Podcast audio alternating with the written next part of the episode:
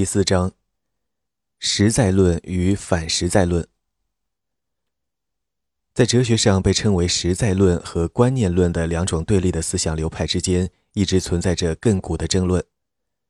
实在论认为物理世界是独立于人的思维和感知而存在的，观念论否认这一点，认为物理世界以某种方式依赖于人的意识活动。对大多数人来说，实在论看似比观念论更为合理，因为实在论很好的契合了人们的常识看法。这种看法认为，关于世界的事实是在那里等待着我们去发现的，而观念论却不以为然。确实，乍一看，观念论好像相当可笑。既然人类消亡之后，石头和树木大概仍将继续存在，在什么意义上能说它们的存在依赖于人的心智呢？事实上，实在论和观念论的争论要比这复杂的多。今天的哲学家们仍在继续讨论着。传统的实在论、观念论论题属于一种被称为形而上学的哲学领域，但实际上这一论题和科学之间并没有任何特别的关系。本章我们所关注的是一种更为现代的争论，它与科学特别相关，并且在某些方面类似于传统的论题。这一争论发生在一种被称为科学实在论的立场及其对立面反实在论或工具论的立场之间。从现在开始，我们将使用“实在论”一词指称科学实在论，用“实在论者”指称科学实在论者。科学实在论与反实在论，像大多数哲学主义一样，科学实在论是以不同的版本出现的。我们很难用一种完全精确的方式对其加以定义，但其基本观点却是显明的。实在论者认为，科学的目的就在于为世界提供一种正确的描述。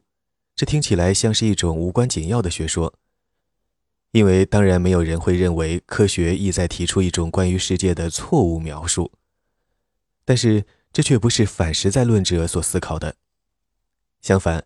反实在论者认为，科学的目的在于对世界的某个特定的部分、可观察的部分提供一种正确描述。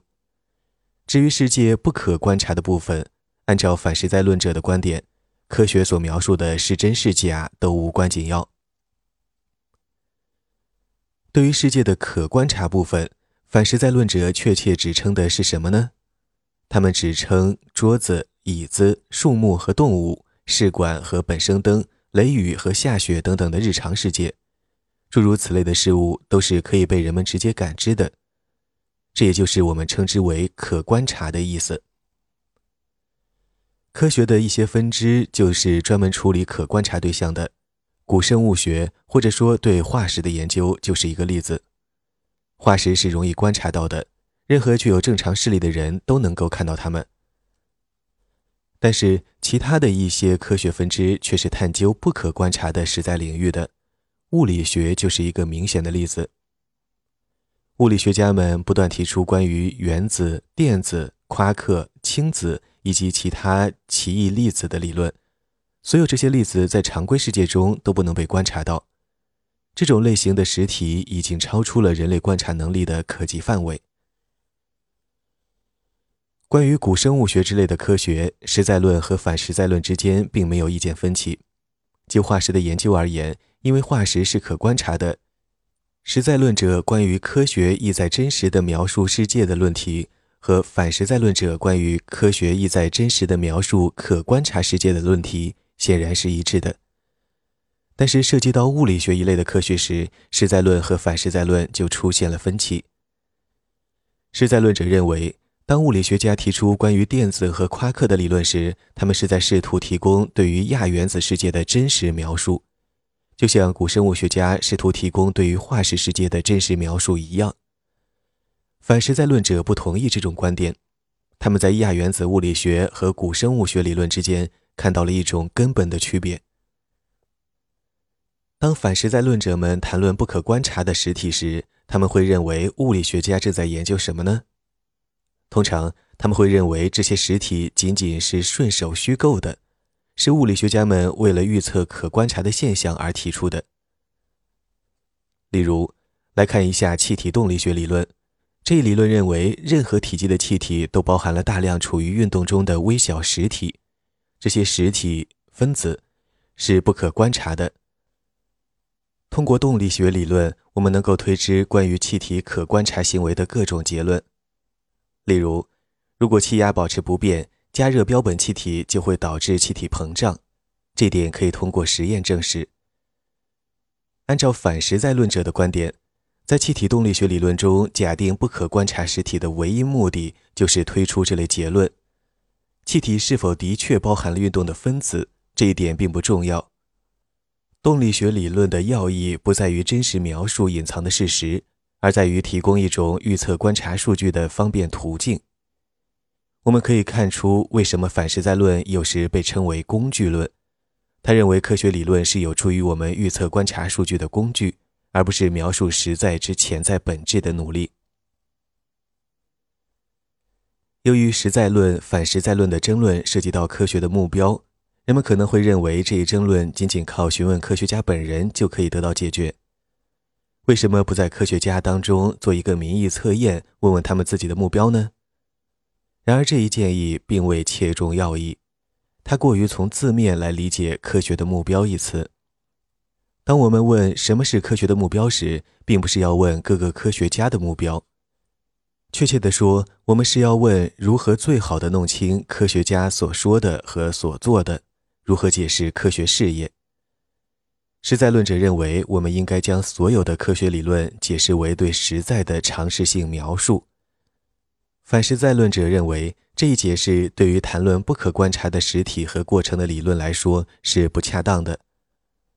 揭示出科学家们自己对实在论、反实在论之争的看法，肯定是一件有趣的事。然而，这一问题终究还是一个哲学问题。反实在论的许多动机都来源于如下信念：我们实际上不能获得关于实在的不可观察部分的知识。这种知识超出了人类的知识视域。按照这一观点，科学知识的界限是由我们的观察能力设定的。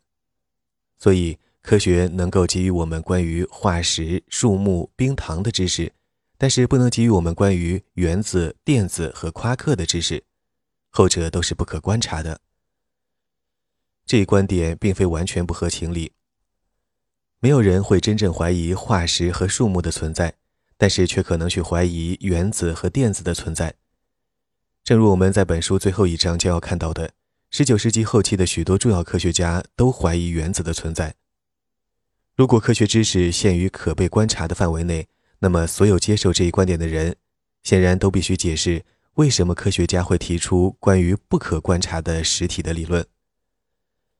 反实在论者给出的解释是，这些理论都是顺手虚构的，是为了预测事物在可观察世界中的表现而提出的。实在论者不认为科学知识受限于我们的观察能力，相反，他们认为我们已经切实了解了不可观察的实在。因为存在着种种理由，认为我们最好的科学理论都是正确的，而最好的科学理论都在探讨不可观察的实体。例如，来看一下物质的原子论。这一理论声称，所有的物质都是由原子构成的。原子论能够解释有关世界的大量事实。按照实在论者的说法，这是表明这一理论正确的很好的证据。也就是说，物质的确是由如这一理论所描述的以某种方式表现的原子构成的。尽管存在着支持该理论的明显证据，该理论当然可能仍是错误的。但所有的理论都可能是这样。仅仅因为原子不可观察，还没有理由不将原子论解释成一种对实在的常识性描述，多半是一种成功的描述。严格来说，我们应该区分两种反实在论。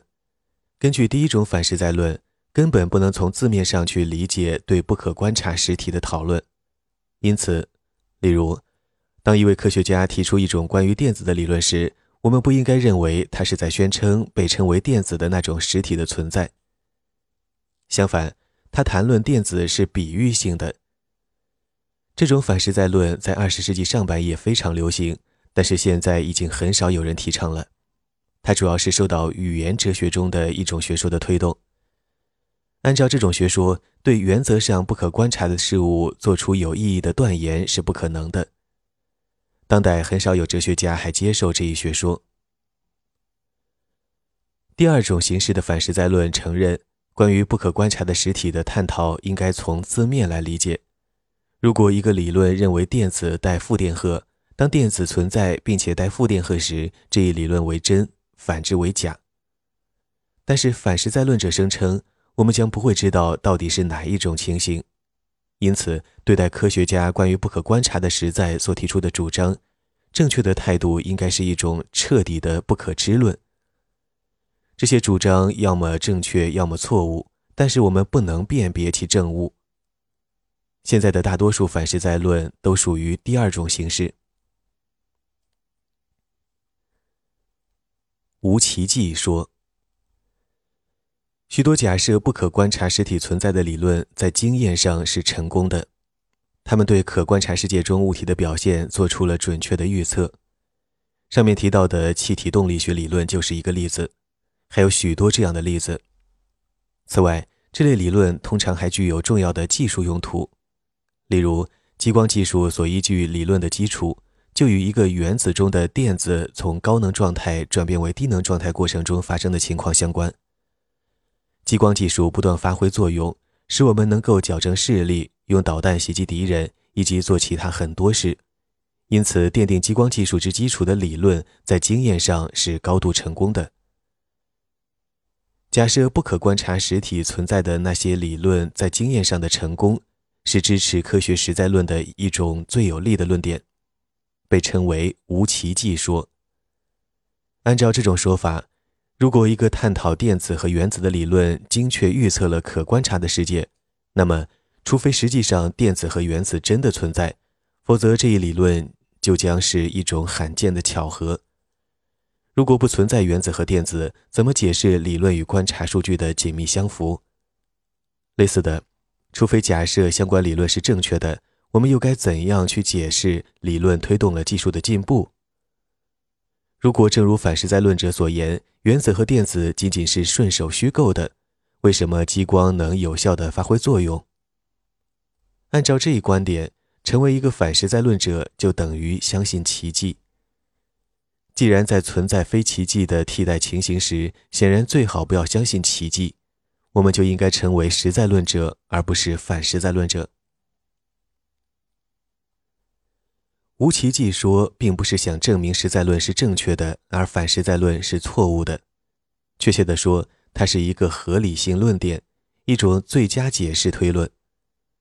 待解释的现象是这样一种事实：即许多假设不可观察实体存在的理论，在经验上高度成功。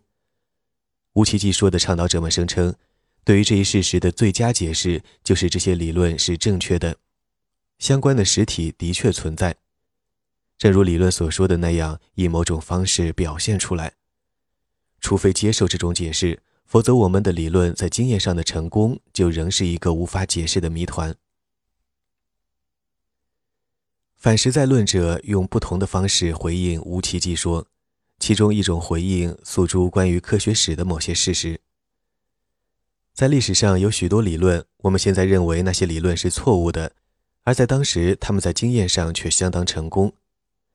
在一篇著名的文章中，美国科学哲学家拉里·劳丹从不同科学门类和科学时期中抽取列举了不下三十种这类理论。燃烧的燃素说就是一个例子。这一理论直到18世纪末还广泛流行。他主张任何物体燃烧时都会释放一种叫做燃素的物质进入空气中。现代化学告诉我们这一理论是错误的，不存在类似燃素的物质。相反，燃烧发生于物体在空气中与氧气发生化学反应时。尽管燃素是不存在的，燃素说在经验上却相当成功。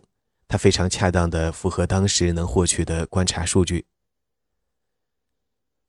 这类例子表明，支持科学实在论的无奇迹说有些操之过急。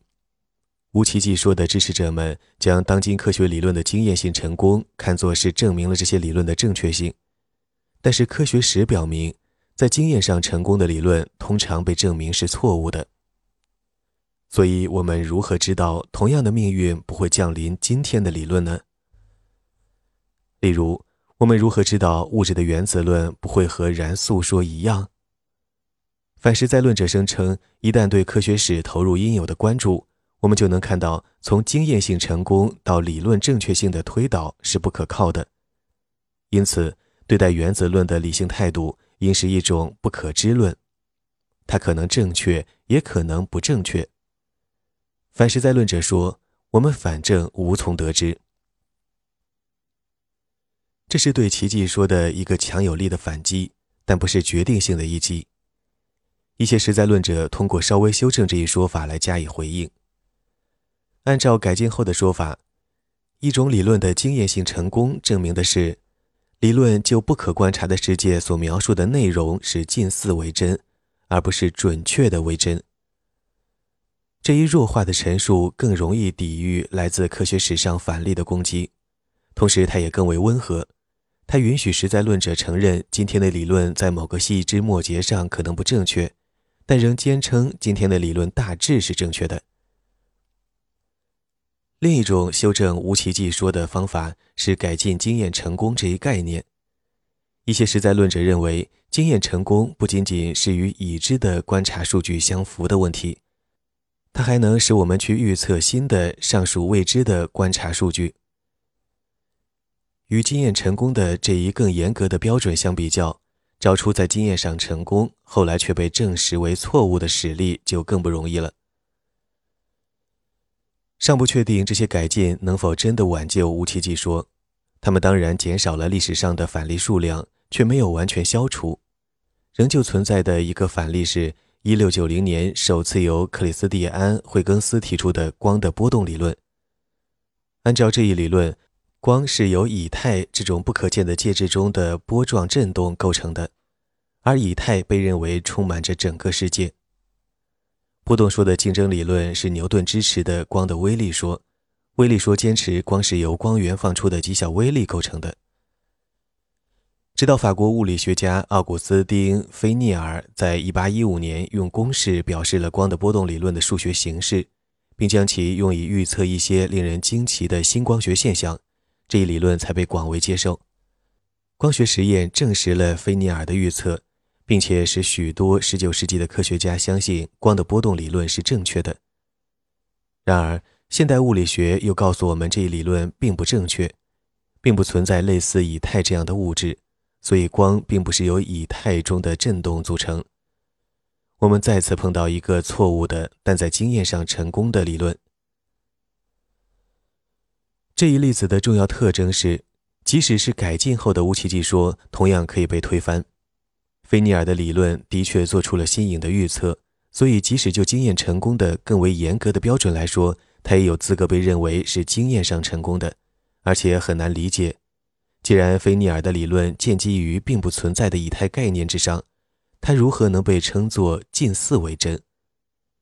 无论声称一个理论近似为真的确切所指是什么，一个必然条件一定是这一理论所谈论的实体的确存在着。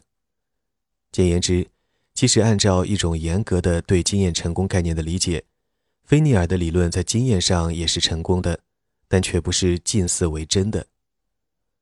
凡是在论者说，这一例子的寓意是我们不应该仅仅因为现代科学理论在经验上如此成功，就假设它们大致正确。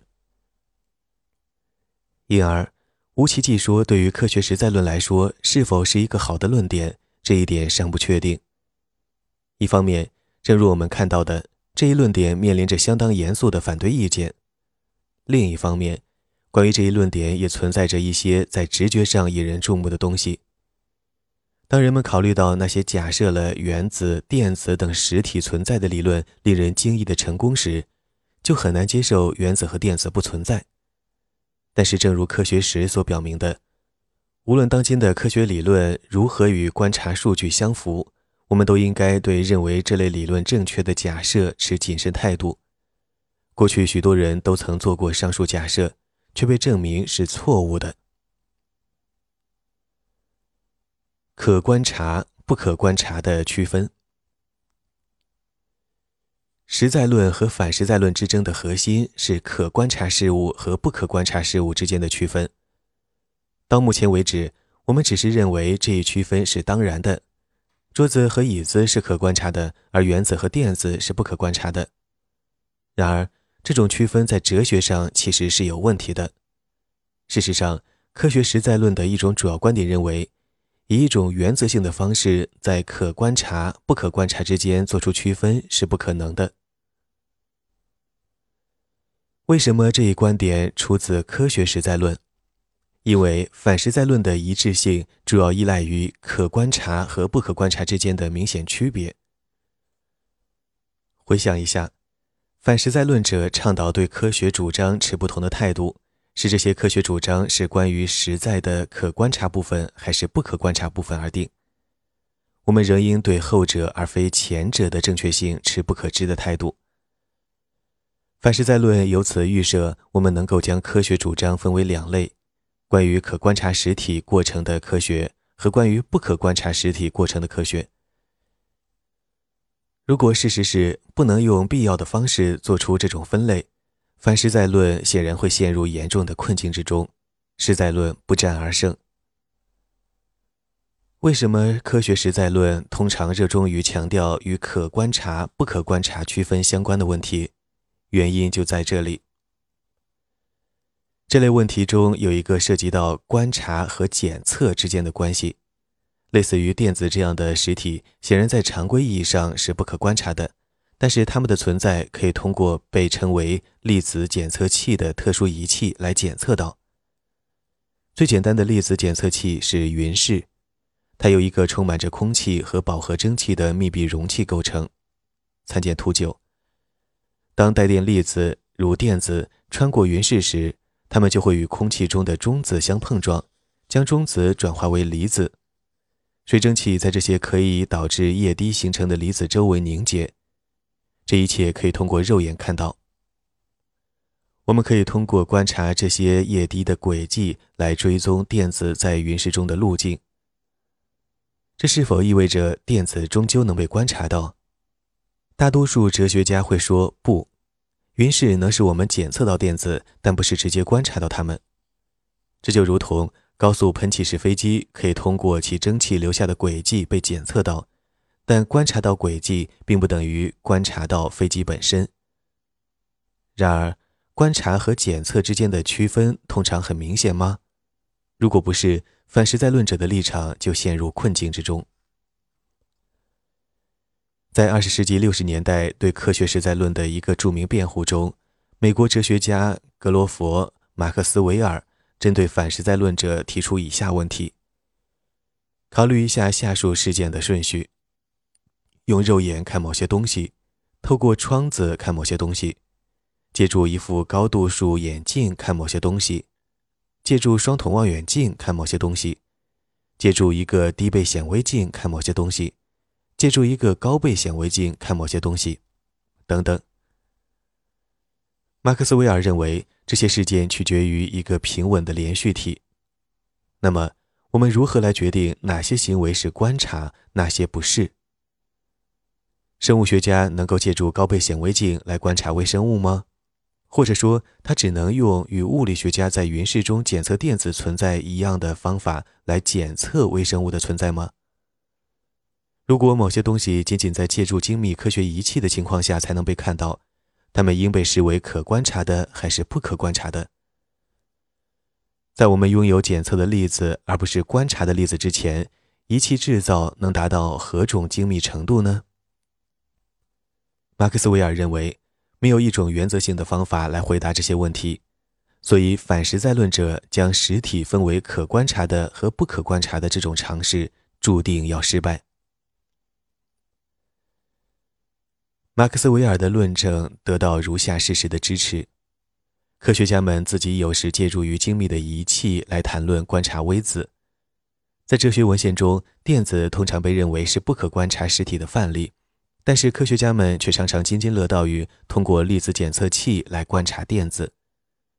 当然，这一点并不能证明哲学家们错了，以及电子终究是可观察的，因为科学家的谈论可能最好被理解为说说罢了。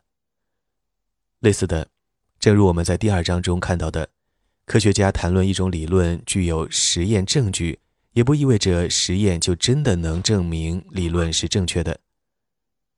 然而，如果正如反实在论者所言，真的存在着一种哲学上重要的可观察、不可观察的区分，很奇怪，它竟与科学家自身说话的方式如此背离。马克斯韦尔的论证是有力的，但绝不是完全决定性的。当代一位重要的反实在论者范弗拉森认为，马克斯韦尔的观点仅仅表明可观察的是一个模糊概念。模糊概念是指它有处于边界线上的情形，不能清晰地归入或不归入其中的情形。秃子就是一个明显的例子。因为掉头发是渐渐发生的，很难说许多人到底是不是秃子。但是范弗拉森却指出，模糊概念完全可用，并且能够表明世界上的真正差别。实际上，大多数概念至少在某种程度上都是模糊的。没有人会仅仅因为“秃子”这个词是模糊的，就坚持认为秃子和有头发的人之间的区别是非实在的或不重要的。可以肯定的是。如果我们试图在秃子和有头发的人之间画出一个明显的界限，这种界限会有任意的成分。但是，因为存在着秃子和不是秃子的清晰的例子，无法画出这种明显的界限就是无关紧要的。尽管概念存在着模糊性，但它却可以很好的使用。按照范弗拉森的观点，同样的情况也完全适用于可观察的。明显存在着能观察到的实体的例子，例如椅子；也明显存在不能观察到的实体的例子，例如垫子。马克斯韦尔的观点强调存在着处于边界上的情形的事实，其中我们不能确定相关的实体是否能被观察到或仅被检测到。所以，我们试图在可观察和不可观察的实体间画出明确的界限，这一界限是不可避免的，会有些武断。但是，正如秃子的例子一样，无论如何，它并不表明可观察、不可观察的区分是不真实或不重要的，因为在可观察、不可观察两边都存在着清晰的例子。所以，范弗拉森认为，“可观察”一词的模糊性对于反实在论者来说并不是什么麻烦，它仅仅是对准确性设定了一个上限，反实在论者能借助这一上限来陈述立场。这一观点有多少说服力？范弗拉森认为，边界情形的存在以及随之产生的无法客观地画出明显界限的结果，并不能表明可观察不可观察的区分是非实在的。这一观点当然是正确的。就这一点来说，范弗拉森的观点成功反驳了马克斯韦尔。然而，表明在可观察和不可观察的实体间存在着真正的区分是一回事。表明这种区分能够担当反实在论者希望负载其上的哲学任务，又是另一回事。回想一下，反实在论者倡导对关于实在之不可观察部分的论述持完全不可知论的态度。他们说，我们无法知道这些论述是真还是假。即使我们承认范弗拉森的观点是对的，即存在着关于不可观察实体的明显例子。并且这一观点也足以使反实在论者继续论证其立场。反实在论者仍然需要为如下想法提供理由：关于不可观察实在的认知是不可能的。不充分论证说，有一种支持反实在论的观点，主要关注科学家的观察数据与他们的理论主张之间的关系。反实在论者强调，科学理论所要符合的最终数据在特性上总是可观察的。许多实在论者都会同意这一论断。为了表明这一点，我们再来思考一下气体的动力学理论。他声称，任何气体都是由处于运动中的分子构成的，因为这些分子都是不可观察的。显然，我们不能通过直接观察各种气体标本来检验这一理论。相反，我们需要从理论中推导出一些能被检测的陈述，这些陈述总是关于可观察实体的。正如我们所见，动力学理论暗含了如果气压保持不变，气体受热就会膨胀。通过在实验室里观察相关仪器的读数，我们可以直接检验这一陈述。见图十。这一例子解释了一个普遍的事实：观察数据构成了关于不可观察实体的论断的最终证据。反实在论者于是认为，观察数据未充分论证科学家们在此数据基础上提出的理论。这是什么意思呢？它意味着观察数据原则上能够有许多不同的、相互不兼容的理论加以解释。在动力学理论的例子中，反实在论将会声称，这种观察数据的一种可能的解释是，正如动力学理论所述的那样，气体包含着大量处于运动中的分子。但是他们也认为，还存在着其他可能的解释，这些解释与动力学理论相冲突。所以，按照反实在论者的观点，假设存在着不可观察实体的科学理论是由观察数据不充分论证的，总是存在着大量同样能够很好的解释观察数据的竞争理论。很容易就能理解，为什么不充分论证说支持反实在论的科学观。因为，如果理论总是由观察数据不充分论证的，我们如何能有理由相信某个特定的理论是正确的？假设一位科学家支持某种关于不可观察实体的既有理论，理由是这一理论能够解释大量观察数据。反实在论的科学哲学家走上前来，宣称观察数据实际上能被各种替代理论所解释。如果反实在论者是正确的，那么就将得出科学家对于其理论的信心放错了地方。因为什么原因，科学家要选择他所选的理论，而不是选择另一种理论呢？在这样一种情形中，科学家真的应该承认他自己也不知道哪种理论正确吗？不充分论证自然导致反实在论的结论，即不可知论是面对关于不可观察的实在领域的主张时所应持的正确态度。但是，是否真如反实在论者所断言的，一组特定的观察数据总是能被许多不同的理论加以解释？实在论者通常认为这一论断仅仅在琐碎和无趣的意义上才是正确的，借此来回应不充分论证说：从原则上说，对于某组特定的观察数据，总是存在着不止一种可能的解释。但是，实在论者认为。这并不能得出所有这些可能的解释都一样好。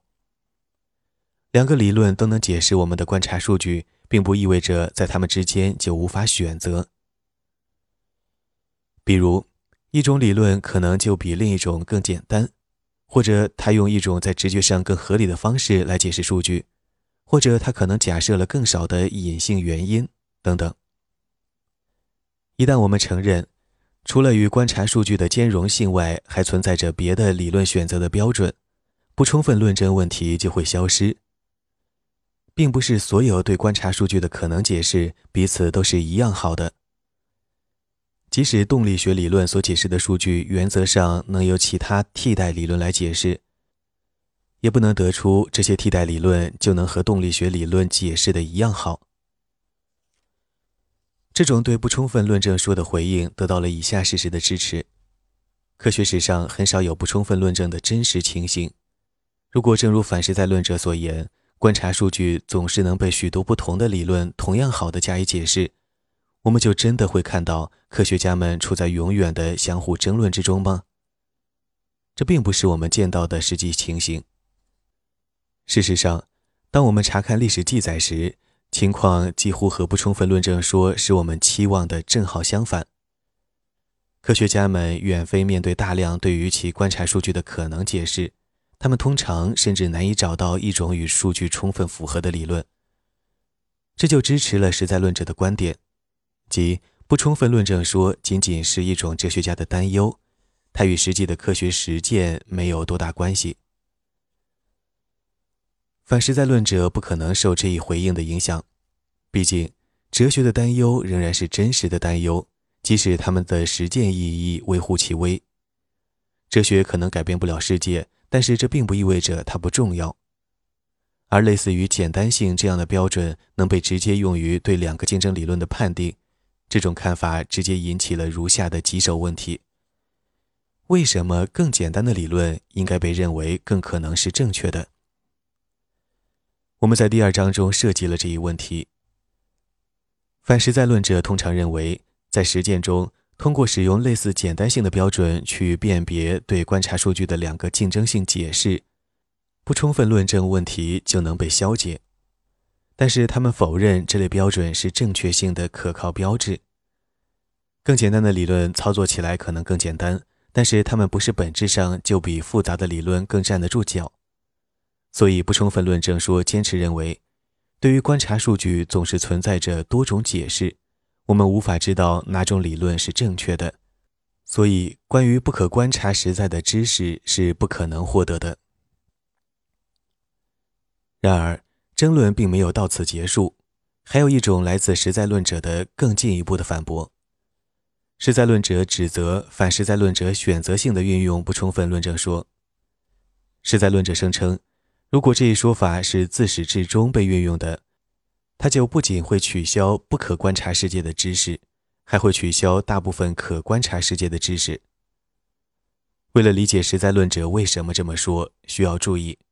许多可观察的事物实际上从来没被观察到过，例如，星星上绝大多数的生命体从来都不曾被人类观察到，这些生命体显然是可观察的。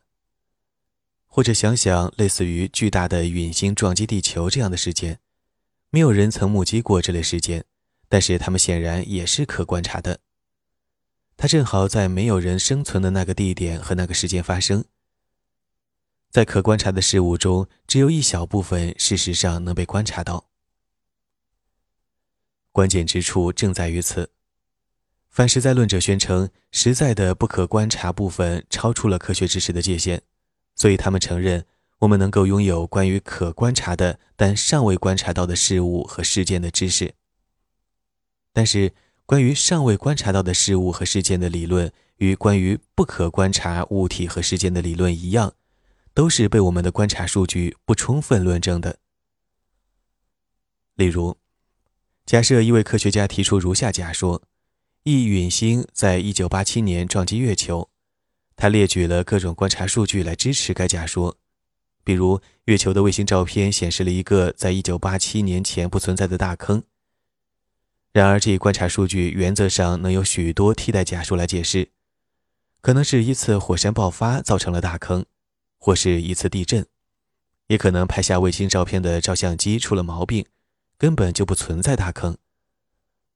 所以，科学家的假说是由观察数据不充分论证的，即使这一假说是关于一个完全可观察的事件——陨星撞击月球。实在论者声称，如果一以贯之的运用不充分论证说，我们就会被迫得出如下结论。我们仅仅能获得关于实际上已经被观察到了的事物的知识。这一结论极不合理，并非任何科学哲学家都乐意接受。科学家告诉我们的大量事实都涉及尚未被观察到的事物，想想冰川时期、恐龙、大陆漂移等等。说关于尚未观察到之物的知识是不可能的，就等于说大多数科学知识完全不是知识。当然，科学实在论者并不接受这一结论，相反，他们把它视为证明不充分论证说错误的证据。因为尽管存在着关于未观察到之物的理论由观察数据不充分证明这一事实，很明显，科学仍给了我们关于尚未观察到之物的知识，这就推导出不充分论证并不是获取知识的障碍。因此。关于不可观察之物的理论也是由观察数据不充分论证的这一事实，并不意味着科学不能给我们提供关于世界的不可观察领域的知识。事实上，以这一方式提出主张的实在论者是在声称，不充分论证说提出的问题仅仅是归纳问题的一个复杂版本，说一种理论是由观察数据不充分论证的。等于说存在着能够解释同样数据的替代理论。但是这实际上等于说，数据并不必然推出理论。从观察数据到理论的推导是非演绎的。无论理论是关于不可观察实体的，还是关于可观察但尚未观察到的实体的，这都没有区别。这两类情形中的逻辑是一样的。当然，表明不充分论证说仅仅是归纳问题的一种版本，并不意味着它能被忽视。正如我们在第二章中看到的。关于归纳问题应如何处理这一点，并没有形成共识。然而，这也不意味着对于不可观察的实体就不存在特殊的困难。因此，实在论者声称，反实在论者的立场终究是武断的。在理解科学如何给我们提供关于原子和电子的知识时，无论存在着什么样的问题。都与在理解科学如何为我们提供关于常规普通对象的知识时遇到的问题一样。